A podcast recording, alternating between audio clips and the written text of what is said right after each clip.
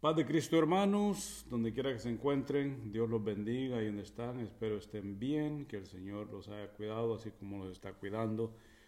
Hermanos, hoy es sábado y mañana es Día de las Madres, mañana domingo. Y pues queremos felicitar a todas las madres, Dios las bendiga mucho, Dios las siga cuidando y sigan haciendo su excelente trabajo así como lo han hecho desde que son madres. Dios las bendiga mucho. Estamos contentos, nos contentamos con ustedes y este pequeño pensamiento queremos dedicarlo a ustedes. Acerca de esta madre y sus dos hijos en el libro de Mateo capítulo 20 y versículo 20. Dice de la siguiente manera, entonces se le acercó la madre de los hijos de Zebedeo con sus hijos, postrándose ante él y pidiéndole algo. Él le dijo, ¿qué quieres? Ella le dijo, ordena que en tu reino se sienten estos dos hijos míos, el uno a tu derecha y el otro a tu izquierda. Entonces Jesús respondiendo dijo, no sabéis lo que pedís. ¿Podéis beber del vaso que yo he de beber y ser bautizados con el bautismo con que yo soy bautizado? Y ellos dijeron, podemos. Él les dijo, a la verdad de mi vaso beberéis y con el bautismo con que yo soy bautizado seréis bautizados pero el sentaros a mi derecha y a mi izquierda no es mío darlo, sino a aquellos para quienes está preparado por mi Padre. Amén. Hermanos, aquí vemos un retrato muy bonito de una madre con aspiraciones tremendas para sus hijos. Los hijos de Zebedeo, pues como ya sabemos, ¿no? Jacobo y Juan, estos, estos el Señor les llamó Bonerges. Estos, uh, estos hermanos eran discípulos de nuestro Señor Jesucristo y pues así se llaman los, los hijos de Zebedeo. Y esta mamá, como todas las mamás, ¿verdad? Con sus hijos, ellos siempre quieren lo mejor para sus hijos. Eh, hermanos, uh, ya sabemos nosotros cómo son todas las madres, ¿verdad? Para sus madres, para las madres, los mejores son sus hijos y eso siempre Siempre es así. Porque, porque así las hizo Dios. Ellas son maestras, son jueces, son correctoras, son principales, son jardineras, son cocineras, son administradoras, son enfermeras, son doctoras, son psicólogas, son choferes, son consejeras, son forjadoras de carácter, suave voces diciendo te amo, constructoras de actitudes. Y lo más importante, los hijos tienen la primera impresión de amor de Dios por medio de sus madres. Aquí hay una, una, reflexión muy conocida, es muy usada y quiero volverla, a, la voy a leer. Dice así, cuando Dios estaba creando las madres, Dios trajo trabajó, perdón, trabajó tiempo extra. Un ángel le dijo, Señor, te has dedicado mucho tiempo en esta creación. ¿Ya leíste las características que le puse? Completamente lavable, pero no es de plástico. 180 partes movibles, tiene besos que pueden sanar desde un dedo roto hasta un corazón desilusionado. Tiene unos, tiene unos brazos que infunden confianza. Funciona aún con una sola taza de café negro y lo que dejaron los demás. Aunque tiene dos brazos, parecerá que tiene seis. Tendrá la habilidad de hacer el trabajo como si tuviera seis manos. Y eso no es nada. Aunque solo tiene dos ojos, es capaz de ver como si tuviera seis ojos, que ven a través de las puertas. Cuando ella pregunta, niños, ¿qué están haciendo ahí adentro? Ella lo sabe. Además puede comunicar amor y muchas otras cosas sin decir una sola palabra. Eso es demasiado, pero debes descansar, le dijo el ángel. No, también le pondré la habilidad de curarse sola de alimentar a una familia de seis personas con solo un, cuarto de kilo de carne. Además, tendrá la habilidad de convencer a un niño de nueve años que se bañe. Mm, veo que este modelo es muy suave, dijo el ángel, pero es resistente. Puede pensar. No solo pensar, dijo el Señor, sino comprometerse y persuadir. Ah, pero mira, este modelo tiene una fuga de agua. Te dije que no podías poner tanto en ella. No es una fuga, son lágrimas. ¿Lágrimas? ¿Y esas para qué son? Para expresar alegría, tristeza, preocupación, decepción y satisfacción. Con esta descripción de las madres, hermanos, yo creo que vamos a entender un poco más a la mamá de Juan y de Santiago. Porque así son las madres. Aquí ya leímos lo que ella hizo, ¿verdad? En el verso 20 dice, entonces se le acercó la madre de los hijos de Zebedeo con sus hijos, postrándose ante él y pidiéndole algo. ¿Qué actitud? Postrándose ante él y pidiéndole algo. Él le dijo, ¿qué quieres? Está tremendo cuando el Señor ya dice, ¿qué quieres? Ya estuvo, ya logró la atención. Ella dijo, ya, ya, eso es lo que quería, porque el Señor le podía haber dicho, retírate o sencillamente ignorarla, pero el Señor le dijo, ¿qué quieres? Ella le dijo, ordena, mire nomás, ordena que en tu reino, esto es bonito, que en tu reino se sienten estos dos hijos míos, el uno a tu derecha y el otro a tu izquierda. En otras palabras, que tengan autoridad, que sean segundos, o sea, que en el reino que viene, que yo sé, esa mujer era judía, que ella haber dicho, yo sé que ese reino es eterno, nos lo han prometido los profetas desde Adán hasta Malaquías, nos lo han prometido y ese reino es eterno y mis hijos van a estar allí para siempre y va a estar uno a la derecha y el otro a la izquierda. O sea que si el Señor voltea a ver para un lado, va a ver uno de mis hijos y si voltea a ver para el otro, va a ver a uno de mis hijos y yo soy la mamá. Entonces Jesús respondiendo dijo, no sabéis lo que pedís. ¿Podéis beber del vaso con que yo he de beber y ser bautizados con el bautismo con que yo soy bautizado? Y ellos le dijeron, podemos.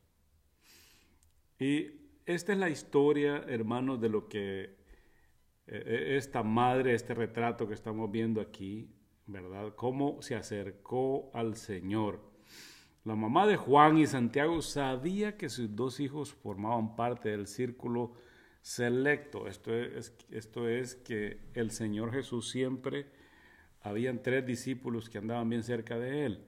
Eran estos dos y era Pedro. Y la mamá de, de estos dos muchachos pues quería ganarle el lugar a Pedro también y a muchos otros. Además, acababa de decir el Señor una parábola acerca de los obreros, aquellos obreros contratados en la mañana, mediodía en la tarde, y a todos se le iba a pagar el mismo sueldo. Entonces ella estaba empezando a ver que sus hijos no iban a obtener un lugar preeminente quizás. Ella pensó, entonces mis hijos no van a tener ninguna autoridad en el reino de Dios. Y por eso cuando tuvo esa oportunidad, que vio que el Señor estaba en una oportunidad cuando ella le podía hacer esa petición, vino a él pidiéndole, di a que estos dos hijos míos se sienten el uno a tu derecha y el otro a la izquierda. Ahora que es Día de las Madres, hablemos de esta mujer. En primer lugar, esta mujer oró que sus hijos pudieran tener parte en el reino de los cielos. Es su primera petición. Qué hermosa petición, qué hermoso ejemplo para todas las madres que tienen hijos, especialmente los que los tienen pequeños.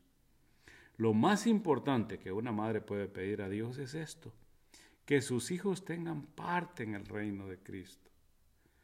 Yo sé que muchas mamás que oran por sus hijos cuando están enfermos, cuando andan en peligro de malas compañías, cuando andan en el riesgo de caer en las garras del alcohol. Pero miren esta mamá, oró por lo más importante. ¿Qué es lo más importante? Que en tu reino mis hijos tengan autoridad, que ellos sean los principales. Miren lo que hicieron sus mamás, las mamás de nosotros o nuestras mamás. ¿Qué hicieron? ¿Qué no hicieron? Cuando éramos, eh, cuando estábamos enfermos, y si esa enfermedad duraba varios días, nuestra mamá nos cuidaba sin importar si era de noche o era de día.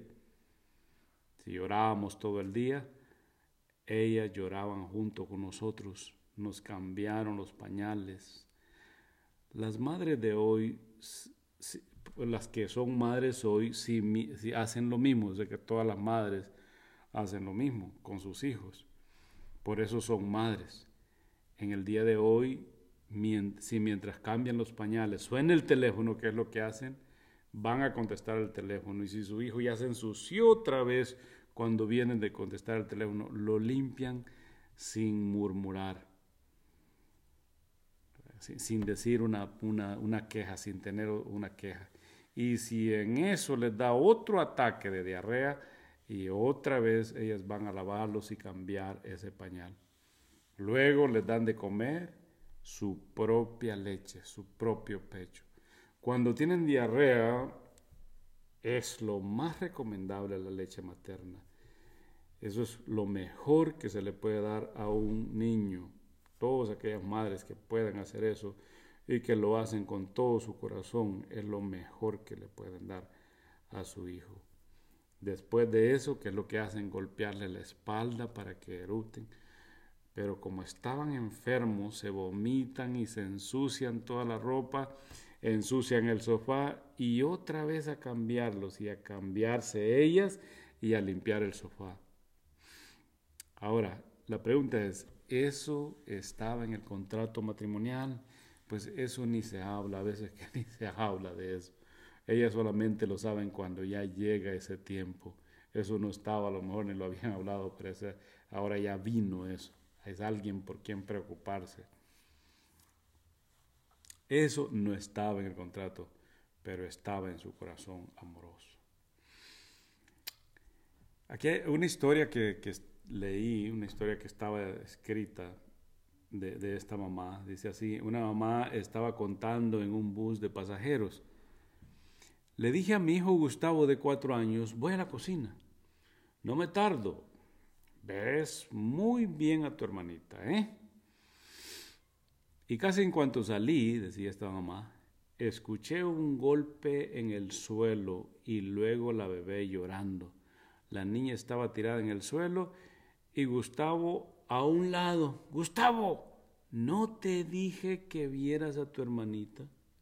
Pues eso hice, dijo Gustavo. La vi cuando iba cayendo y la vi cuando estaba llorando. Hermanos, ser mamá no es fácil.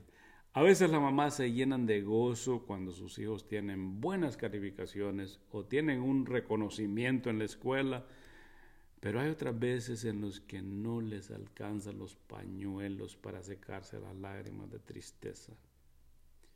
Cuando ven a su hijo en las drogas, cuando lo ven con malas compañías y que ellas ahora ya no es aquel niño que traía en los brazos, ahora es un muchacho que le hablan y éste las desprecia.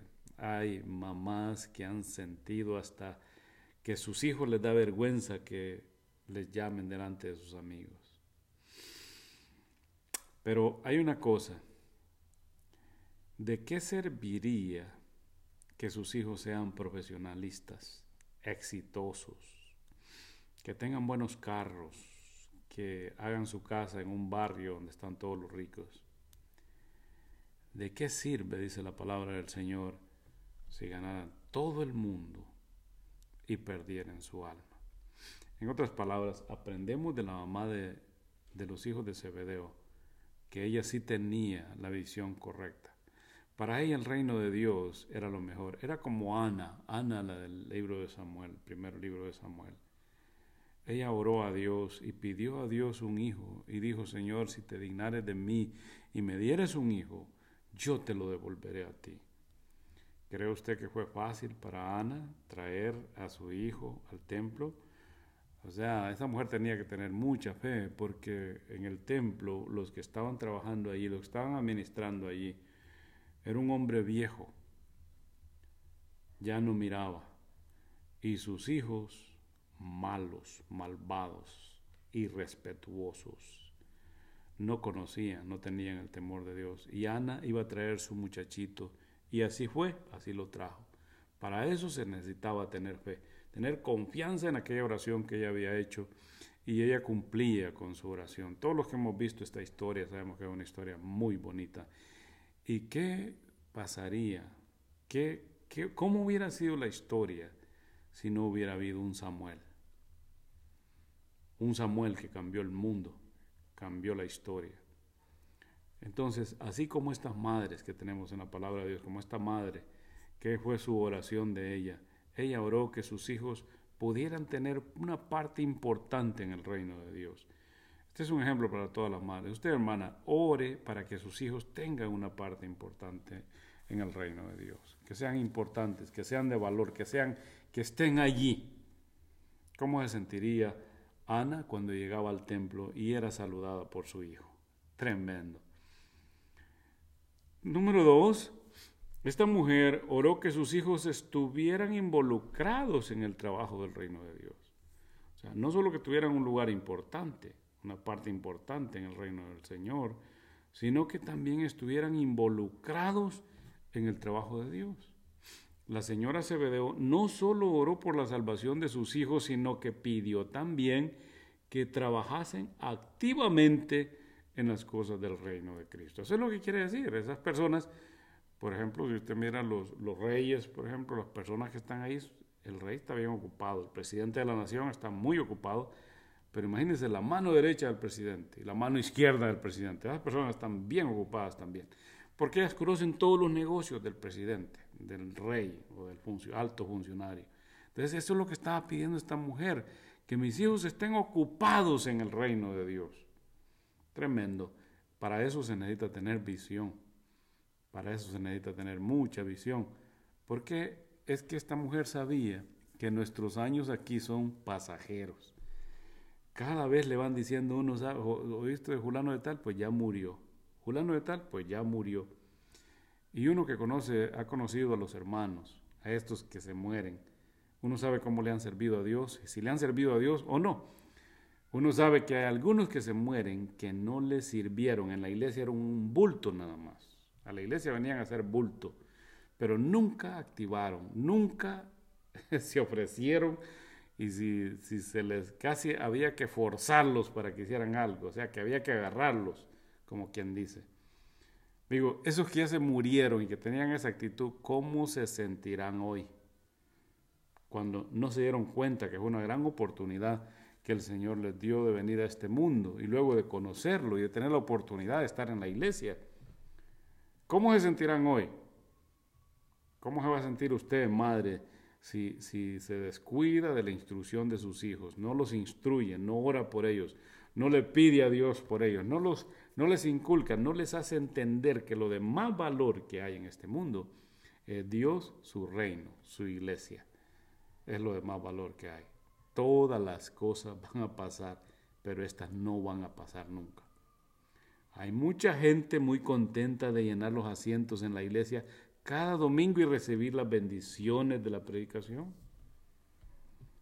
y, la, y de la edificación de otros hermanos que practican el culto, pero ellos no se involucran en ningún trabajo de la iglesia. Debemos orar por nuestros hijos que se involucren en el trabajo de la iglesia. Como como ujieres, como maestros de escuela dominical, como superintendentes, como ministros, como predicadores, como enseñadores. Así debemos, debemos orar todos. Que esa sea nuestra oración. Madres, que esa sea su oración. Que sean líderes en la, en la alabanza, ofrendando para la causa de Cristo, discipulando a otros, evangelizando, ayudando en los trabajos de mantenimiento de las instalaciones, o sea, del templo, hay tanto que hacer. Debemos hacer que la iglesia permanezca hasta que Jesucristo vuelva otra vez. Y eso no se va a lograr sin las madres. Entonces, número dos, vemos que esta mujer, la mamá de Zebedeo, no solo oraba que sus hijos tuvieran la salvación, que tuvieran una parte importante en el reino, sino también que fueran involucrados, que fueran personas ocupadas en las cosas de Dios. Y número tres, tenía grandes expectaciones para sus hijos. Casi por lo regular las madres siempre tienen buenas expectaciones para sus hijos. Y eso es excelente. Aquí le dijo, Señor, ordena, cómo le dice, ordena, o sea, es, tremendo, ordena que en tu reino se sienten estos dos hijos míos, el uno a tu derecha y el otro a tu izquierda. Como quien dice ella, ya logré lo que yo quería. ¿Qué más quiero si en el reino de Dios, en el reino eterno, mis hijos se van a sentar uno a la derecha y el otro a la izquierda de ese gran reino? Entonces sus expectaciones eran elevadas. No solo esta mamá quería que fueran sus hijos los que daban la bienvenida en el templo, sino que quería los mejores puestos para sus hijos, el uno a la izquierda y el otro a la derecha de nuestro Señor Jesucristo. Creo que una de las posiciones más efectivas en la iglesia es aquella que nos permite comunicar el Evangelio a los perdidos. Hay muchas historias que podemos contar y muchas, muchos hijos, porque cuando nace un niño uno no sabe qué va a ser ese niño, si va a ser un gran hombre o no va a ser un gran hombre. Yo me pongo a pensar en, la historia de estas personas. Por ejemplo, imagínese usted, vamos a decir, a la mamá de John Kennedy cómo sería el cuando nació, las expectaciones que esta mujer tenía y cómo lo vio ella llegar hasta lo máximo en una de las naciones más grandes del mundo, más poderosas del mundo, ser el presidente. Y no solo eso, sino que era muy popular, todos lo querían, este hombre todos lo querían. llegó a ser alguien grande. Por el otro lado, poquito, poquito más joven que él, nació también otro niño. Dicen que este niño era, era un niño que la mamá tuvo tres matrimonios, era una señora que eh, imponente, muy autoritaria, y tuvo, un hijo. Y este hijo pues no pudo en la, en la escuela tener sus, sus grados como debiera.